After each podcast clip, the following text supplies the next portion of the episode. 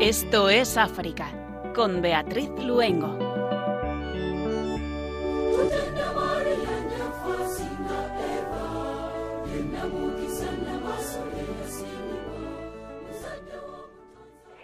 Muy buenas tardes a nuestros queridos oyentes y muy feliz Pascua de Resurrección.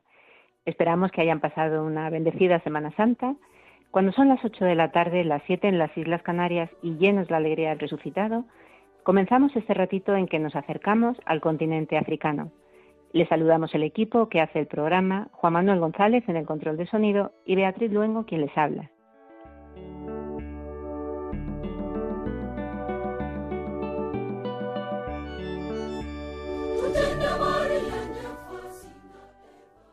África engancha. Hoy en Esto es África compartirán su tiempo con nosotros voluntarios cuyos viajes a África han cambiado su vida y que desde ese primer contacto dedican su tiempo libre a acercarse a nuestros hermanos del continente africano.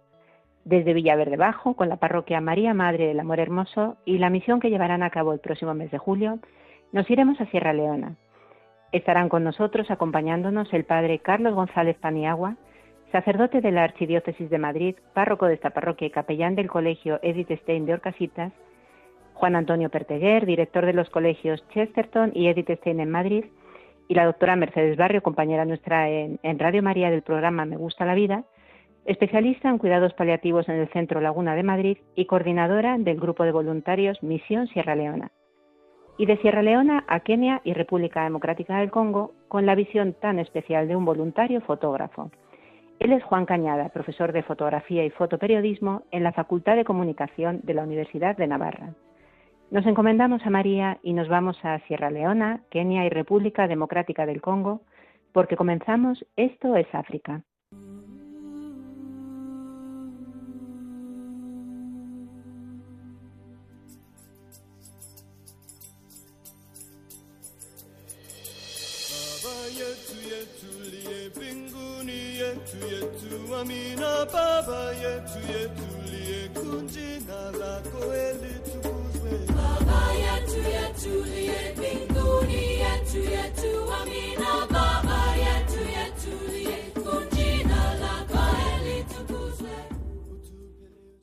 Burkina Faso, obispos y religiosas piden rezar por la seguridad y pronta liberación de la misionera de 83 años secuestrada. Suelen Genison, de la congregación Marianistas de la Santa Cruz, fue secuestrada en la noche del 4 al 5 de abril en Burkina Faso. La hermana había trabajado en la archidiócesis de Nueva Orleans antes de partir como misionera en 2014 al país africano, donde servía en la parroquia de Yalgo en la diócesis de Caya. No es la primera vez que hombres armados pertenecientes a grupos extremistas como el Estado Islámico atacan a miembros de la Iglesia en Burkina Faso. El último en febrero de este año, cuando 30 yihadistas armados atacaron el seminario menor en la diócesis de Fada en Gurma, en la zona este del país.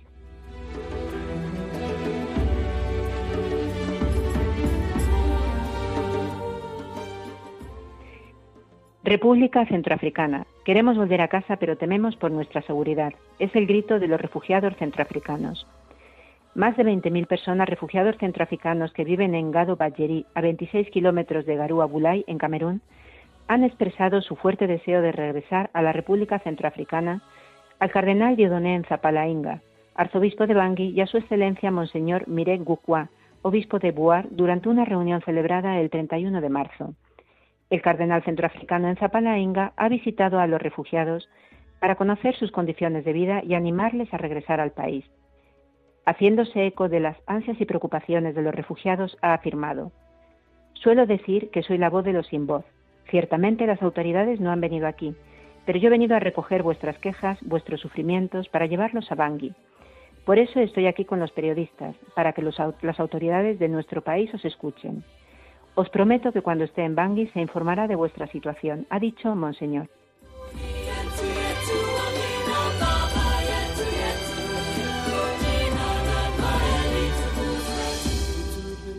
Etiopía, paz y ayuda humanitaria para superar una hambruna evitable que está exterminando a la población de Tigray. Monseñor Tesaselas Medín, obispo de la eparquía católica de Adigrat, en relación con la devastadora guerra genocida que se desarrolla en la región etíope desde noviembre de 2020, se ha dirigido a todos los interlocutores de la comunidad internacional y a las agencias de Naciones Unidas, solicitando una rápida intervención de la ayuda humanitaria en favor de millones de personas que están muriendo a causa de la hambruna que esta guerra está generando. Es trágico e inaceptable ver cómo madres, niños y adultos mueren cada minuto porque se les priva del derecho a la vida y a los servicios básicos que Dios les ha dado. Este es un nuevo llamamiento a todas las comunidades internacionales interesadas y competentes. De lo contrario, el mundo debería estar preparado para ver montones de cadáveres humanos en la región de Tigray como víctimas de una hambruna evitable. En la carta pastoral, el eparca invoca la paz para el sufrido pueblo de Tigray, Etiopía y el mundo, y agradece a todos los actores implicados sobre el terreno entre individuos, instituciones, gobiernos, que están trabajando incansablemente para llevar un rayo de esperanza al pueblo etíope.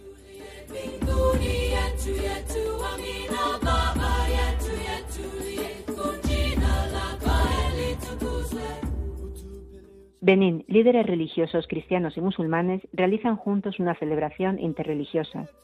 En el acto celebrado en la Catedral de Nuestra Señora de la Misericordia en Cotonú, titulado Tarde de Ayuno y Convivencia, los participantes han rezado por Benín y compartido sus opiniones sobre temas de justicia, paz y solidaridad. Durante la celebración, los responsables de las distintas instituciones religiosas han formulado oraciones a favor de la paz en Benín, donde recientemente se han producido preocupantes indicios de la aparición del terrorismo yihadista. Monseñor Roger Ombedji, arzobispo de Cotonou, ha aprovechado la ocasión para alentar las iniciativas en el seno del Islam destinadas a evitar que el extremismo religioso inflame el país.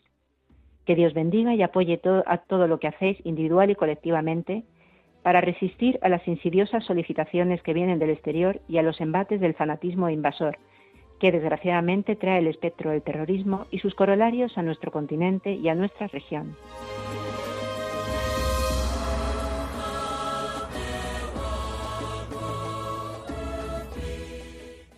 Gana que la Pascua sea una invitación a la conversión y la paz, instan los obispos.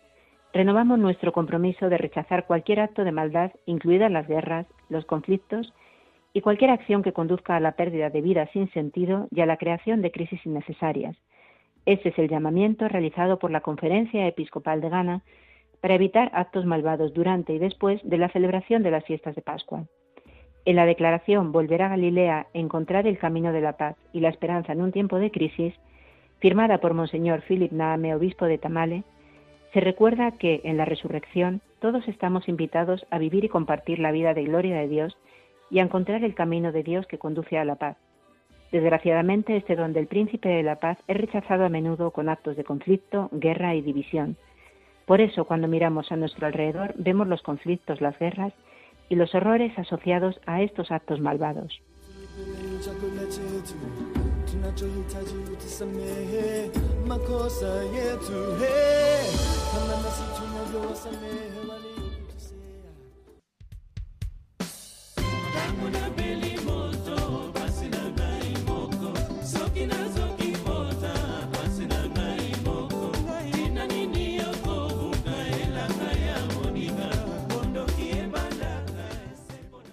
Sierra Leona, un país de África Occidental donde aproximadamente el 5% de la población es católica, los musulmanes representan aproximadamente el 78% de la población, un 14% los protestantes y el resto practican religiones tradicionales.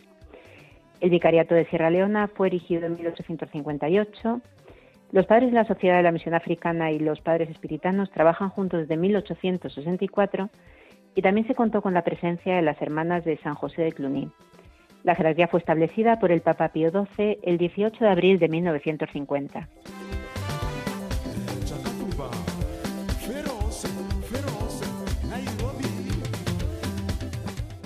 Y allí nos vamos a ir desde la madrileña parroquia de María Madre de Hermoso de Villaverde Bajo. Y lo hacemos muy bien acompañados, porque hoy están con nosotros en el programa su párroco, el padre Carlos González Paniagua, sacerdote de la Archidiócesis de Madrid y capellán del Colegio Edith Stein de Orcasitas, Juan Antonio Perteguer, promotor y director de centros educativos católicos. Él actualmente dirige los colegios Edith Stein y Chesterton, ambos en la Comunidad de Madrid.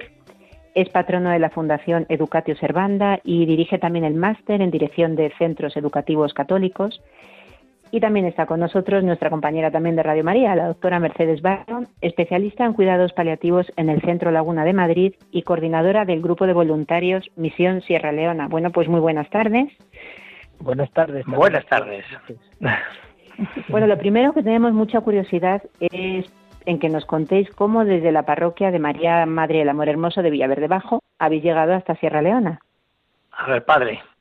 Bueno, pues si, quieres tomo yo la palabra, pues ha sido providencialmente, ¿no? Porque a través de, de un eh, de un contacto de una ONG que se llama Escuelas Guaraguara, que es un español que trabaja allí como un cooperante y trabaja con y colabora allí con otros religiosos, con religiosos eh, y hacen y con religiosos también que se dedica a construir escuelas pues entramos en contacto con él y con el colegio de Itestey y, pues entonces hemos querido un poco dar un pequeño paso para ayudar también y poner nuestro granito de arena en África, ¿no? Y colaborar eh, en la medida de nuestras posibilidades. Es así un poco la, el, contacto a través de, del cual hemos eh, querido eh, entrar en, en África, ¿no? En Sierra Leona. Nosotros somos una gente un poco inquieta que queríamos siempre, tenemos esa inquietud y ese corazón misionero y siempre hemos querido dar ese paso y justo ahora la providencia pues nos lo ha facilitado a, través de este contacto. Porque sí, padre, porque también tú has estado en misiones en Brasil y en Perú, si no me equivoco. Sí, yo particularmente, bueno, todos los que hemos estado, los que estamos aquí un poco con este proyecto hemos estado en misiones y yo he estado en, en, Perú seis años, he estado en espina clavada en el corazón de por las misiones y entonces esto pues ha, aflorado otra vez ahora la oportunidad y hemos cogido la oportunidad que nos ha presentado la providencia con ir a África. Podemos comenzar situando a nuestros oyentes un poquito en este país, en Sierra Leona, porque sí que oímos siempre hablar de, de, la famosa guerra, oímos hablar del ébola, pero contadnos un poquito cómo es Sierra Leona. Pues es un, es un país que está al oeste de África, y, el, y la verdad que son los países más pobres del mundo en todos los indicadores por su historia, ciertamente, una historia complicada desde el inicio, que es un país que se forma cuando en Gran Bretaña eh, quitan la esclavitud y en ese momento eh, no sabían qué hacer con esclavos que había por medio y pobrecillos, y entonces los llevan ahí, a, a un país, Sierra Leona, que está al norte de Liberia, que es el otro país donde cuando Estados Unidos quita la esclavitud, pues mm, permite o manda a antiguos esclavos, los permitía estar ahí. Entonces, por eso son dos países muy curiosos. La capital de Sierra Leona es Freetown, que es la ciudad libre, y, dentro con tantas guerras de diamantes, las guerras por ellos que han sufrido, luego el ébola, todas las dificultades, pues actualmente es uno de los países, eh, como decía, más pobres del mundo. ¿no? Dentro de eso es una especie de paraíso, porque estamos en, lo que llamamos subsaharianos, estamos en una zona eh, tropical, eh, con unos paisajes preciosos y una población encantadora, realmente una población que dentro de estar en esa situación difícil, sin embargo, irradian alegría en, su contacto, en lo que hablemos, eh, no te piden nada y te ofrecen todo. Realmente un país eh, con mucho futuro en el que tenemos que poner nuestro granito de arena, ¿no? La primera vez que fuisteis allí estuvisteis viendo la labor que realizan nuestros misioneros. Muchos de ellos siempre han vivido allí, incluso no han querido irse en momentos de guerra, también del ébola. Nos encantaría que nos compartierais cómo fue esta experiencia con ellos. Pues sí, realmente los misioneros con los que coincidimos pues son javerianos, eh, también misioneras calarisas de una fundación mexicana, también estuvimos con Josefinos, estuvimos también con de San José de Juluni, estuvimos con la Madre de Calcuta, realmente hay, un grupo de misioneros eh, muy anegados y muy valientes. Pero la, pregunta que dices, por acordarme de dos experiencias que a mí me impactaron, una de ellas es una religiosa de las misioneras clarisas que nos contaba cómo en la guerra secuestraron a toda su comunidad, en las guerrillas, contra guerrillas, con todos los líos que había, y ella pues eh, pudo escaparse y uno de sus objetivos, ella la superior en ese momento, era eh, rescatar a todas sus hijas que estaban secuestradas, que no les pasa nada, que podían rescatarlas. Y ella se marchó y se fue por toda la zona de guerra intentando hablando con unos, hablando con otros, hasta que consiguió ir recuperándolas una a una, que se habían escapado, cada uno estaba donde podía, y pudo reunir a toda la comunidad sin que les pasara nada, y realmente para mí fue muy, muy impactante la valentía de esta misionera, la habían ofrecido varias veces ya pues ya volver eh, y no estar ahí en esa situación tan complicada y dijo que no, que ya quería estar ahí. Y luego otro javeriano que me acuerdo, italiano, que pues tenía una cicatriz de, le dieron un tiro, realmente le, en esto de las guerras, guerrillas y por defender a la gente pues le dieron un tiro, estuvo a punto de morir.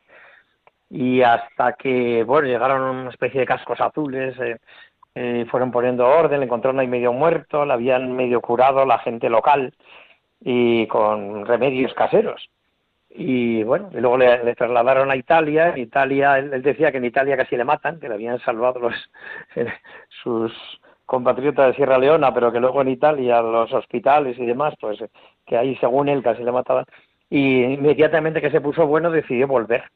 Y ahí está, el, también el impacto de personas que dejan su vida, que han salido agentes y que superan todo tipo de dificultades, para mí era muy, muy emocionante, la verdad sin duda. Hablabas antes de la alegría, ¿no? De la, de la gente de Sierra Leona, de, que es un pueblo muy acogedor, pero también el pueblo africano, seguro que Sierra Leona también es un pueblo muy religioso. ¿Qué os llamó la atención de la iglesia y de la religiosidad allí?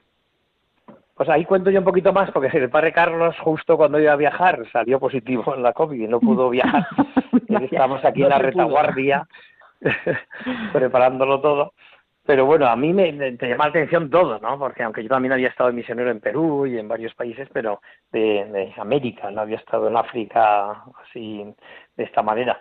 Pero bueno, lo que más llama la atención de contraste es que no teniendo nada, pues realmente tampoco piden nada y que todos te lo ofrecen y que son, y que son alegres.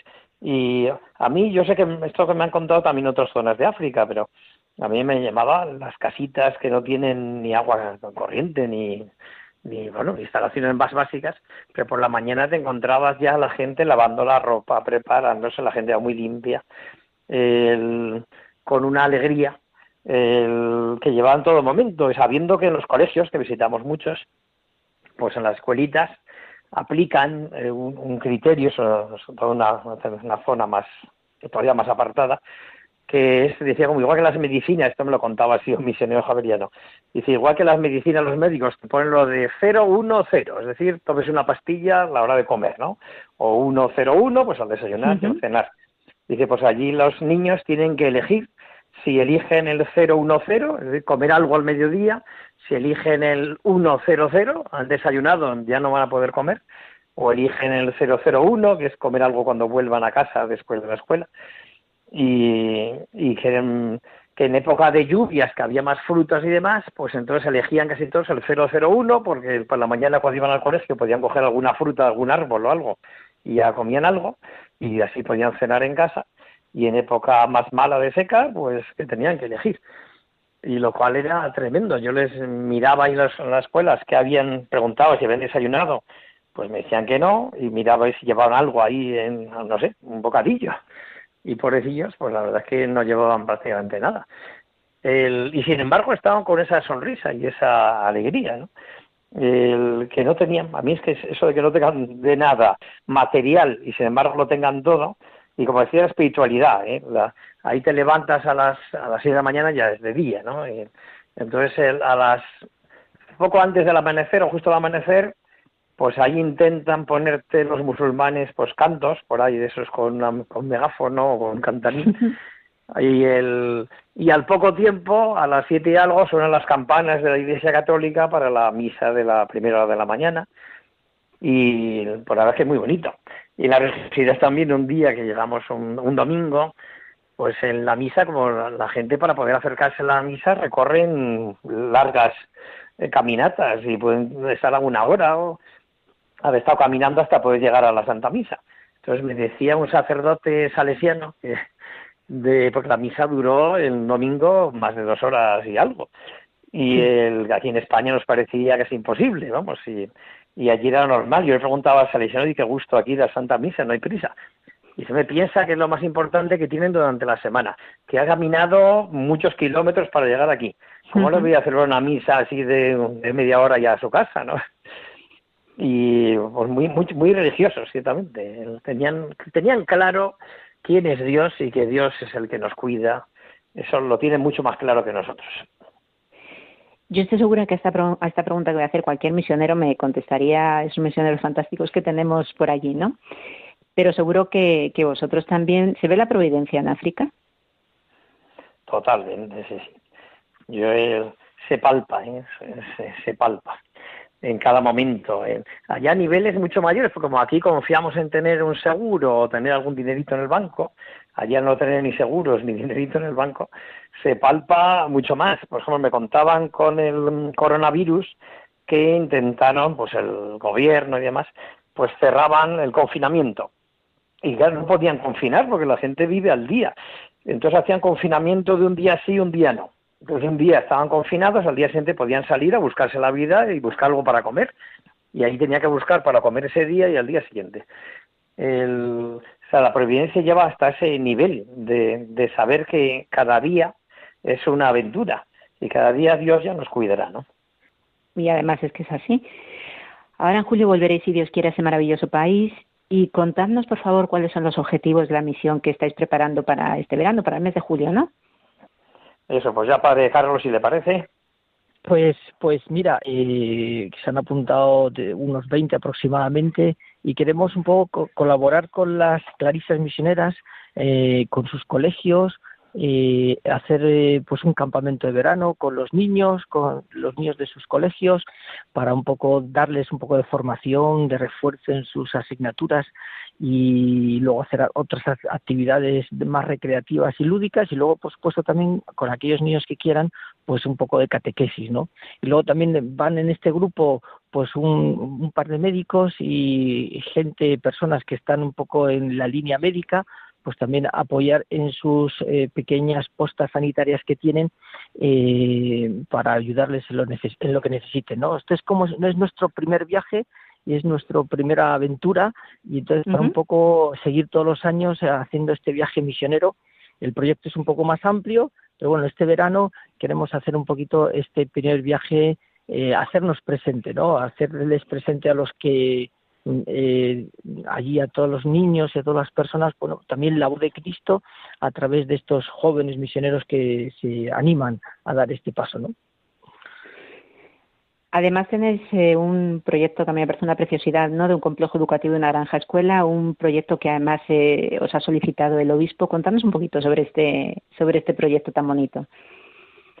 Pues sí, viendo las necesidades tan grandes que hay allí, el, entre otras, por la poder, hay, hay, escuelitas católicas, lo que no hay es cómo formar bien adecuadamente a, a, los profesores y a directivos de los centros educativos católicos. Pensar que a raíz de la guerra, pues mucha gente que tenía cierto nivel salió del país. Luego unas campañas estas que, se organizan en entidades no católicas que consistían en sacar a las personas un poco más preparadas y llevárselas a Inglaterra, a Estados Unidos, acabar de formarlas con una supuesta intención de volver a su país y que en la práctica pues eh, se quedaron fuera, no, no volvieron la mayoría, ¿no? Para que os hagáis una idea, la mayor parte de los profesores son, se llaman community teacher, que es alguien que medio acabó la secundaria y sabe por lo menos leer y escribir, allí hablan inglés, un inglés curioso, y, el, y esos son los profesores. Entonces, mm, hablando con el obispo de McKinney, pues nos dijo que, eh, que en una zona más al norte de su diócesis, pues que había una necesidad importante a nivel educativo y hemos estado diseñando con él y ahora en julio vamos a avanzarlo más el qué poder hacer. Y entonces una de las ideas es hacer una escuela, una granja escuela para poder traer a los chavales que, que están en el campo, darles una formación agropecuaria y ganadera adecuada, para que luego puedan volver a sus eh, pueblecitos y allí puedan desarrollar una agricultura un poco más avanzada y una ganadería un poco más avanzada que les permita subsistir, porque casi todo lo importan allí, hasta el arroz, la comida, el, pobrecillos. Y luego también una, una escuela de profesional, formación profesional. Hay muy poquito de formación profesional y lo que hay, pues realmente es muy mejorable. Entonces, vamos a intentar también trabajar en esa línea. Bueno, y el obispo, que es así muy muy valiente y confía mucho en la providencia, también nos ha pedido que organicemos una universidad tecnológica. Aquí, ¿para qué vamos a soñar cosas pequeñas? Hay que soñar cosas grandes. Entonces, eh, van a hacer dos, una escuela, una escuela y una universidad tecnológica. Todo ese plan vamos a ir avanzando poquito a poquito y según la providencia nos vaya acompañando, ¿no? Pues seguro que sí que sale adelante. A la hora de ir de misión uno se pregunta siempre, bueno, y de hecho te lo dicen, bueno, ¿y no sería mejor enviar el dinero, eh, realizar un donativo en lugar de viajar allí con los costes que conlleva, que viajar a África no es barato? Sabemos que tanto la ayuda material como la ayuda espiritual son necesarias, pero ¿qué pensáis vosotros que puede aportar el viajar allí, ¿no? Cuando tú te desplazas, estás con la gente, ¿qué es lo que te aporta? Bueno, yo creo que lo aporta eh, sobre al, al, que viaja, pues aporta una experiencia personal, pues oye, muy insustituible, muy riqueza, una gran riqueza, ¿no? De ver otro mundo, otras realidades que te pueden cambiar la vida. ¿Cuántas personas han, han hecho estos viajes y les ha cambiado la vida viendo que estas personas, eh, no teniendo nada, son tan profundamente alegres y que viven con una paz en el alma eh, que nosotros muchas veces no carecemos de ella, ¿no? O sea que para nosotros seguro, para el, para el joven que vaya a ir, esto va a volver con más de lo que él puede entregar o de lo que podamos entregar, ¿no? Y yo creo pues también a las personas que allí con las que tratemos y demás, pues también será eh, por supuesto que no, no vamos a cambiar la vida de arriba abajo, eh, porque bueno, eh, una estancia de tres meses no puede cambiar mucho a nivel humano, material. Las personas que hablan de Jesucristo o que quieren testimoniar a Cristo, que sigas por la presencia de unos jóvenes que quieren compartir pues su buen corazón y también su fe, ¿no? Tres meses sí, yo completaría. Que completaría con esta idea de Mm, entre la disyuntiva, entre lo material y, lo personal, pues hay un ejemplo muy claro. En Sierra Leona hay millones de euros de ayuda que llevan a nivel internacional que producen muy poquito bien o ninguno. Y sin embargo, esa monjita que está allí o ese, ese misionero que celebra esa misa en un sitio perdido, ese sí que lleva, lleva a Dios que, lo, que no tiene color, evidentemente, no tiene comparación. Los materiales son medios y los medios tienen algún interés si realmente hay personas detrás. O sea, hacer una gran escuela con un edificios muy bonitos y que luego dentro no se enseñe nada adecuado o nada que lleve a Cristo, pues eh, yo la disyuntiva esa siempre, sin duda, primero son las personas y luego los medios es la añadidura. Desde luego lo, lo has explicado, vamos, mejor imposible. Os preguntaba si vais a ir para allá tres meses. Lo que el padre ha hecho tres meses son tres, semanas inicialmente, tres semanas. tres semanas y un mes en este, y luego ya se van a organizar viajes mucho, algo más largos. Y ahora esta, a esta última pregunta que ya, ya estamos terminando, sí que me gustaría que me contestarais cada uno, ¿no? Yo estoy convencida de que África engancha, pero Sierra Leona engancha también. Y sí me gustaría que me contarais, como que nos contarais sobre todo a los oyentes, ¿no? ¿Cómo vivís cada uno en vuestra vida de fe el regalo de esta experiencia? ¿Qué ha significado para vosotros? Porque además Padre Carlos, tú eres sacerdote, Juan Antonio se mueve en el ámbito de la educación, Mercedes en el ámbito sanitario. ¿Qué ha implicado para cada uno de vosotros y para vuestra fe y vuestra vida? Bueno, eh, yo particularmente, yo no he ido todavía a Sierra Leona por este motivo del COVID y demás, pero ya estoy, sin haber ido, ya estoy enganchado, ya estoy ya con este deseo, con este anhelo y sobre todo, pues te enriquece la fe porque vas preparando tu corazón, vas preparando tu vida para este viaje, para este encuentro con estas personas, eh, para un poco eh, enriquecerte, ¿no? Enriquecerte en el amor a Dios y en el darte a los demás, ¿no? Entonces, una, eh, esta experiencia misionera, como lo han hecho todos los misioneros, te enriquece y te recibes más de lo que, de lo que das, ¿no?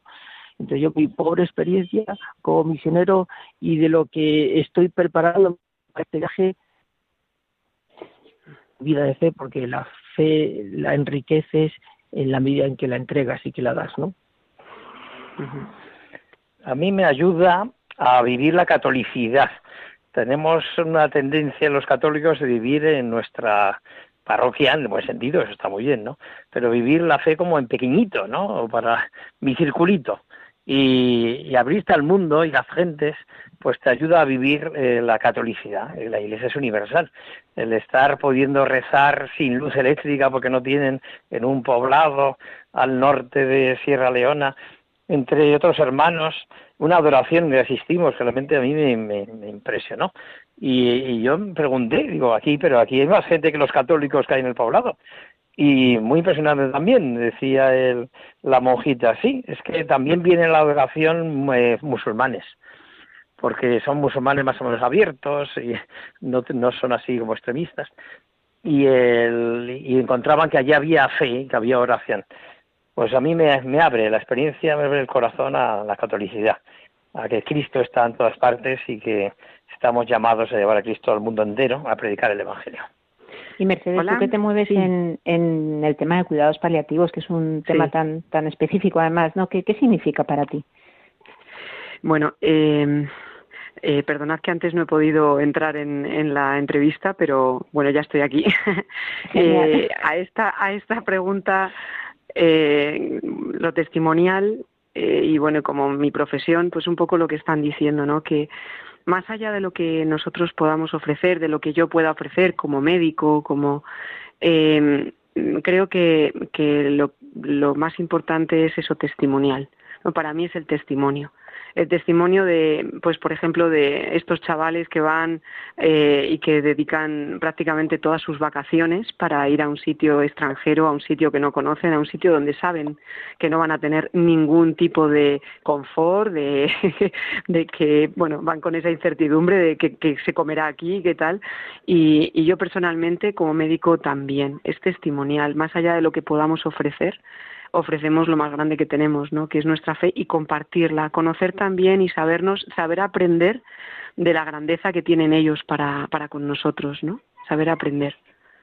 Y con estos preciosos testimonios nos despedimos ya de Sierra León y también de nuestros invitados de les recordamos que hayan estado con nosotros el padre Carlos González Paniagua, sacerdote de la Archidiócesis de Madrid, roco de la parroquia de María Madre del Amor Hermoso, de donde sale esta preciosa iniciativa, y capellán del colegio Edith Stein de Orcasitas. Juan Antonio Perte, promotor y director de Centros Educativos Católicos, actualmente director de los colegios Edith Stein y Chesterton. Y también nuestra compañera, la doctora Mercedes Barrio, que se ha incorporado al final porque estaba de guardia y no ha podido participar hasta el final de la entrevista.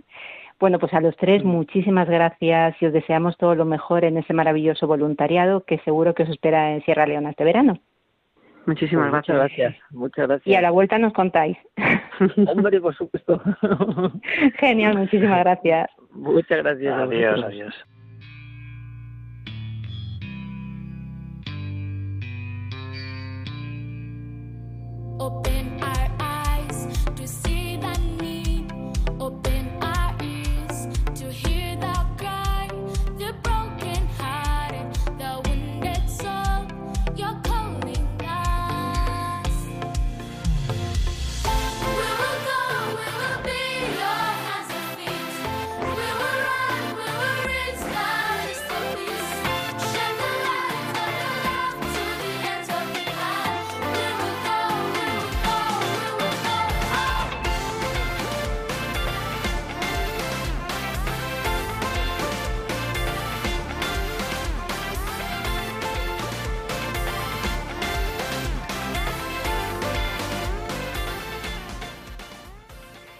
Primera visita fue a Kenia, donde descubrió la alegría de los niños más de los barrios más pobres de Nairobi.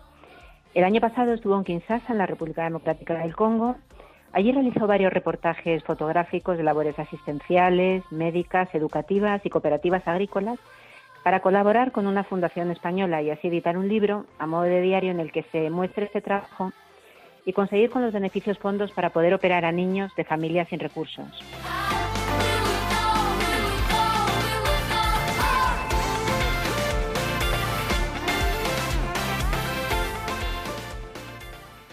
Juan Cañada fue voluntario de Radio María Navarra. Él es profesor de fotografía y fotoperiodismo en la Facultad de Comunicación de la Universidad de Navarra. Hace casi tres años viajó a Kenia para colaborar en un proyecto de voluntariado y allí, como él mismo dice, quedó prendado y enganchado. Muy buenas tardes, Juan. ¿Qué tal? Buenas tardes. Pues un placer tenerte aquí. Cuéntanos cuándo y cómo fue tu primer contacto con África. Bueno, pues eh, por el trabajo que tenía antes, eh, aparte del tema de la Universidad de Navarra, donde efectivamente he estado dando clases de fotoperiodismo, eh, me dedicaba también a, colaborar con varias ONGs en temas relacionados con finanzas y con el negocio internacional, asesorando y ayudando un poco a la gestión. Eh, de alguna manera ya tenía previamente ese gusanillo de querer trabajar por las personas que, que, podían necesitarlo. Pero yo creo que ahí fue donde precisamente una ONG me pidió incluso colaborar de un modo más directo, colaborando en, en el, eh, como miembro de la junta directiva, aportando ideas, aportando sugerencias y aportando también proyectos. ¿no? Ahí es donde comenzó todo, sí eh, vas a Kenia y ahí entras en contacto con los slums de, Nairobi, ¿no? Me gustaría que nos compartieras un poco más qué son los slums. Sí, bueno, los slum, que es como lo llaman ellos, es una palabra eh, suajili, eh, viene a traducirse un poco como, como un tinglado, un barrio, eh, un extrarradio. Pues efectivamente son barrios que están en, en, en los extrarradios de las grandes ciudades, no solamente de, Kenia, también en, muchísimas otras, yo creo que en casi todas las grandes ciudades de, África existen esta, estos estas barriadas, ¿no? que se caracterizan pues eso pues por no tener unos servicios sanitarios, por no tener agua corriente, por no tener electricidad, por no disponer de, de caminos, por no tener un servicio de recogida de basuras, eh, viven el día a día, la, socialmente incluso las familias están muy desprotegidas, donde, donde incluso suele ser frecuente eh, que no sé que desaparezca el padre o que va a buscar trabajo a otro a otra ciudad y no vuelve. Y, teniendo también problemas con el con drogas de todo tipo no desde desde el alcohol a, a otras un poco más más fuertes incluso sí. Y sin embargo, después de tu estancia en, Kenia, publicas un artículo titulado No siempre es de noche en el slum. Cuéntanos por qué este título, porque es un título cargado de positividad. Sí, bueno, eh, el título hace referencia precisamente a la carencia de electricidad que tienen en, estas barriadas. Eh, de, hecho, la mayor parte de, las casas tienen que recurrir a hacer enganches ilegales dentro de la red eléctrica de, eh, dentro de la red eléctrica normal establecida y, por así decir, pues cogen electricidad prestada para poder tener un, pues al menos una bombilla que funcione. Eso incluso provoca, provoca muchos problemas porque esos tendidos son muy inestables, suelen caer sobre los tejados que suelen ser metálicos, producen incendios, es un problema. Me gustaría resaltar una cosa que yo creo que puede ser interesante, un poco para para que los oyentes de Radio María puedan saber cómo es un, barrio eh, de estas características en las grandes ciudades de África. Concretamente, Nairobi eh, tiene Nairobi tiene una, una población de 4.400.000 habitantes aproximadamente. Bueno, pues dos millones y medio viven en estas barriadas. Como digo, pues eh, no disponen de, de los servicios mínimos para poder decir que viven con dignidad, ¿no? De hecho, yo he estado colaborando en, en, un, slam que relativamente es muy pequeño. Se llama Big Wandani, está en, el, en distrito de Macadra, en la zona, en la zona sureste. Es pequeñito, pero dentro de lo pequeñito que es, son 60.000 habitantes. Como he dicho, la totalidad de la población que vive en, esta, en estos barrios son más de dos millones y medio en Nairobi. Bueno, pues eh, eh, en esa zona en la que yo he estado colaborando equivale a la población, por ejemplo, de Huesca, de Ávila, de Segovia, eh, de una ciudad, una, una, capital de provincias mediana, ¿no? que, claro, imaginemos ahora una de estas ciudades que he citado sin estos, sin, sin estos servicios sanitarios, sin agua corriente, sin electricidad, sin, sin carreteras, sin, pues podríamos montar una revolución si esto no existiera en estas ciudades. Bueno, pues ahí viven, pues como digo, viven el día a día y viven eh, con cierta dignidad dentro de, la pobreza que tienen. Juan, en tus labores de voluntariado has tenido el regalo de poder compartir ese tiempo con los propios keniatas o congoleños. ¿Cuál crees que es el papel de los africanos en su propio desarrollo? Bueno, eh, en temas de, desarrollo, de, cooperación, no hay que olvidar nunca que los protagonistas de desarrollo tienen que ser ellos mismos. Es decir, eh, no sirve de nada las labores paternalistas que podamos hacer desde aquí o de un que en ocasiones está, están encubiertas de un carácter iba a decir neocolonialista, porque eh, en ocasiones el tema del voluntariado, de la cooperación, no siempre tiene unos fines eh, precisamente eh, honrosos o, dignos de ser alabados, ¿no? Porque también hay un tipo de voluntariado que, precisamente trata todo lo contrario.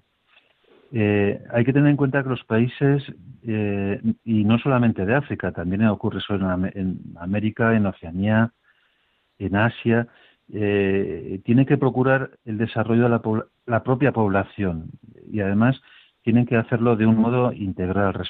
Y, en todo caso, Occidente o los países desarrollados tienen que aportar de un modo, tiene, pues no sé, si, en primer lugar siendo respetuosos con la cultura del país al que pretenden ayudar, eh, con las tradiciones, con la forma de ver los problemas pero también las soluciones. Es decir, que en ocasiones pensamos, no, no, esto hay que hacerlo así. Y yo, mira, yo tengo una, una, anécdota que yo digo, bueno, ¿y por qué hacen, por qué plantean esto así en esta cooperativa y por qué no utilizan esto y esto? Y, yo digo, ¿por qué no aprenden a hacer este tipo de cultivo de no sé qué? Yo, mira, me hicieron ver que, que ellos tienen una tradición, les funciona, va bien y, y siguen haciéndola. No por el hecho yo de aportar una idea, una sugerencia, tiene que, tiene que ser mejor. En definitiva, yo creo que los países del norte tenemos que ser colaboradores, no protagonistas. Eh, eh, a mí no, iba a decir que me, fastidian un poco las fotografías cuando se ven se ven voluntarios siempre fotografiándose con niños, como diciendo, o con personas mayores, o con enfermos, o con personas eh, que tienen alguna deficiencia. a mí esas fotografías no me, ver, no, no me gustan precisamente porque eh, los protagonistas no somos nosotros, son, son ellos. Nosotros, en todo caso, tenemos que procurar eh, hacerles llegar unas herramientas que sirvan para su crecimiento integral y además que, que no solamente sea en un aspecto concreto, es decir, pues no vamos a procurar eh, el tema de la educación. Digo, bueno, muy bien, educación, pero también hay que hacer referencia a las otras deficiencias que pudiera haber como es el tema de, del trabajo, el tema sanitario, el tema, el tema, eh, el tema médico, pues procurar eh, un desarrollo global, integral y que vaya directamente a las personas necesitadas, ¿no? Yo creo que cuando un cuando un voluntario visita África tiene que ser eso muy respetuoso, tiene que ser muy humilde, eh, no se puede jugar con la gente de allí, y, luego hay que, yo creo que hay que mantener una conducta ética coherente con lo que se, con, con, las deficiencias que ellos tienen ahí.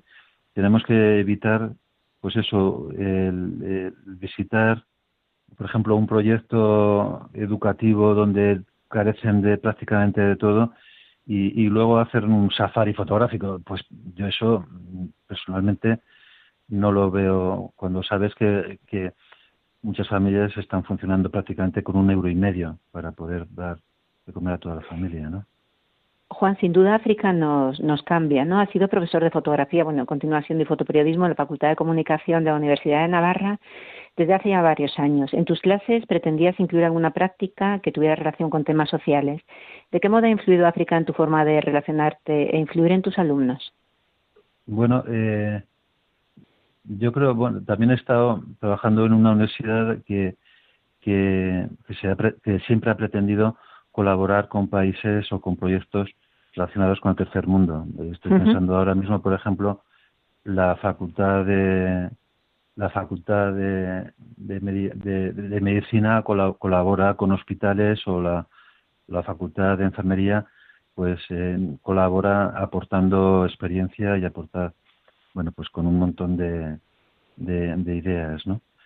Eh, eh, yo personalmente cuando, cuando alguna de las prácticas hacían referencia precisamente con temas de voluntariado, eh, procuraba enseñarles a los alumnos que tenían que procurar eh, ver en, la persona que va a fotografiar un ser humano, es decir, eh, que, yo que no, sé, pues que no, estamos simplemente fotografiando una escena que puede ser complicada o difícil de fotografiar, sino, transmitir que lo que vamos a fotografiar son personas, ¿no?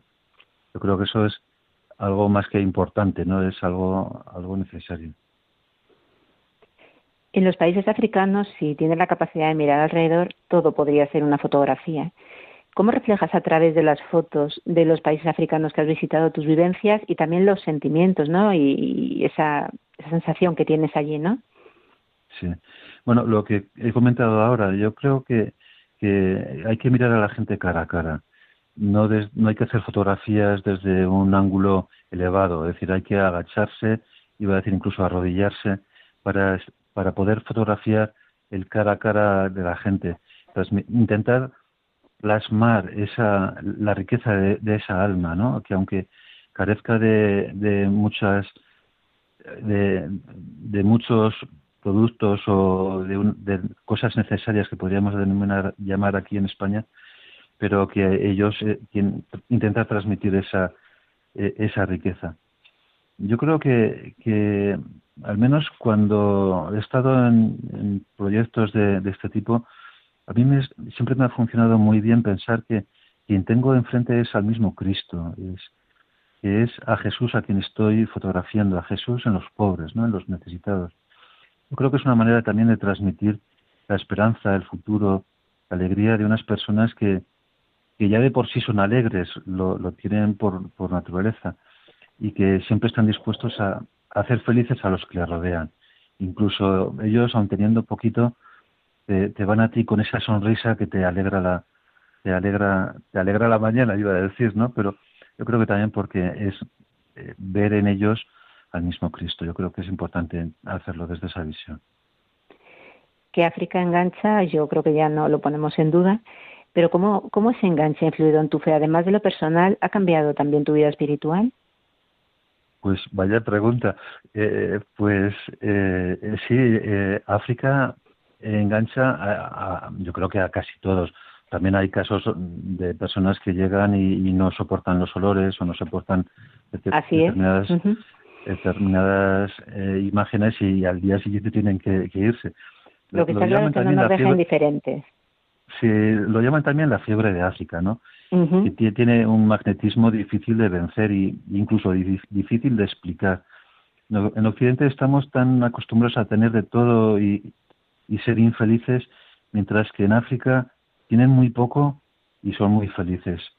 Y yo creo que la razón es porque tienen esperanza eh, yo en ocasiones han pasado mejor años de hacer un reportaje en, Nairobi o, y repasando las fotos es muy difícil ver niños tristes, ¿no? Sí que he descubierto dos niñas que fotografié y digo, ojo, esta, esta niña tiene un problema familiar muy grave o está teniendo unas vivencias muy eh, desastrosas o no sé lo que le está ocurriendo, ¿no? Pero se, se transmite se transmite eh, se transmite mucho dolor detrás de, esas miradas que en ocasiones reflejan, reflejan esa situación. Eh, y preguntabas también por la, por la vida espiritual. Bueno, pues eh, a mí me viene con mucha frecuencia la, cuando la imagen de, esa escena del, Evangelio, cuando el Señor dice que siempre tendremos pobres en el mundo, ¿no? Eh, no quiere no, no, significa esto que tengamos que tirar la toalla pero sí que tenemos que contribuir a que a que eh, esos pobres que tenemos más cerca que puede ser aquí en España también pues que, que, veamos en ellos al mismo al mismo Jesús como decía antes no el poder mirar cara a cara a Jesús cuando estamos haciendo un, una colaboración estamos haciendo un trabajo de, cooperación al desarrollo, que es, en definitiva es lo que, lo que a mí me engancha, ¿no? bueno, aparte de muchos otros, otros temas, ¿no?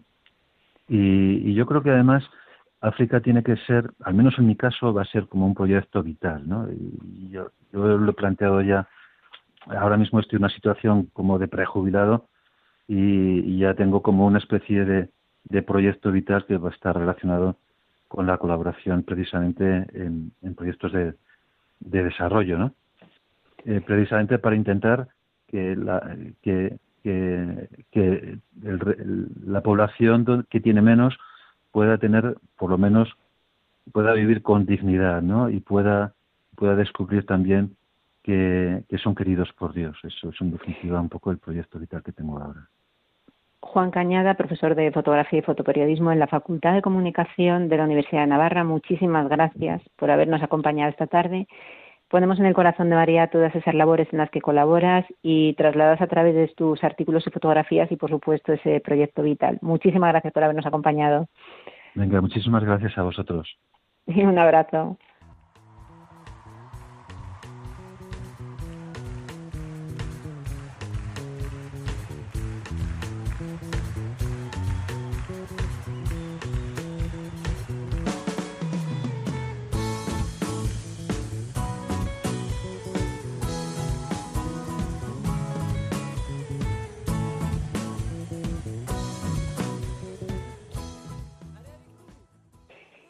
Llegamos al final del programa. Un programa que hoy nos ha llevado a Sierra Leona, Kenia y la República Democrática del Congo para mostrarnos cómo África engancha a muchos de los que allí viajan como voluntarios. Agradecemos a nuestros invitados de hoy su presencia en el programa, al padre Carlos González Paniagua, sacerdote de la Archidiócesis de Madrid, párroco de la parroquia de María Madre del Amor Hermoso y capellán del colegio Edith Stein de Orcasitas, a Juan Antonio Perteguer, director de los colegios Chesterton y Edith Stein, a la doctora y compañera de Radio María Mercedes Barrio, especialista en cuidados paliativos en el Centro Laguna de Madrid, y coordinadora del Grupo de Voluntarios Misión Sierra Leona, y a Juan Cañada, profesor de fotografía y fotoperiodismo en la Facultad de Comunicación de la Universidad de Navarra.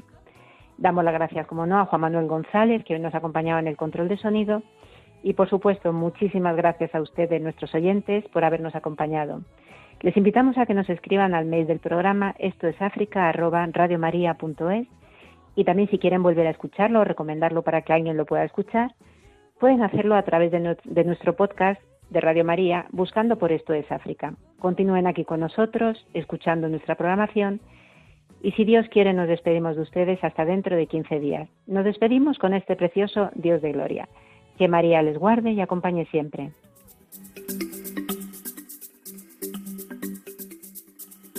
Dieu de gloire, je t'adore. Ton nom s'élève en majesté de mes lèvres. Je célèbre ta victoire,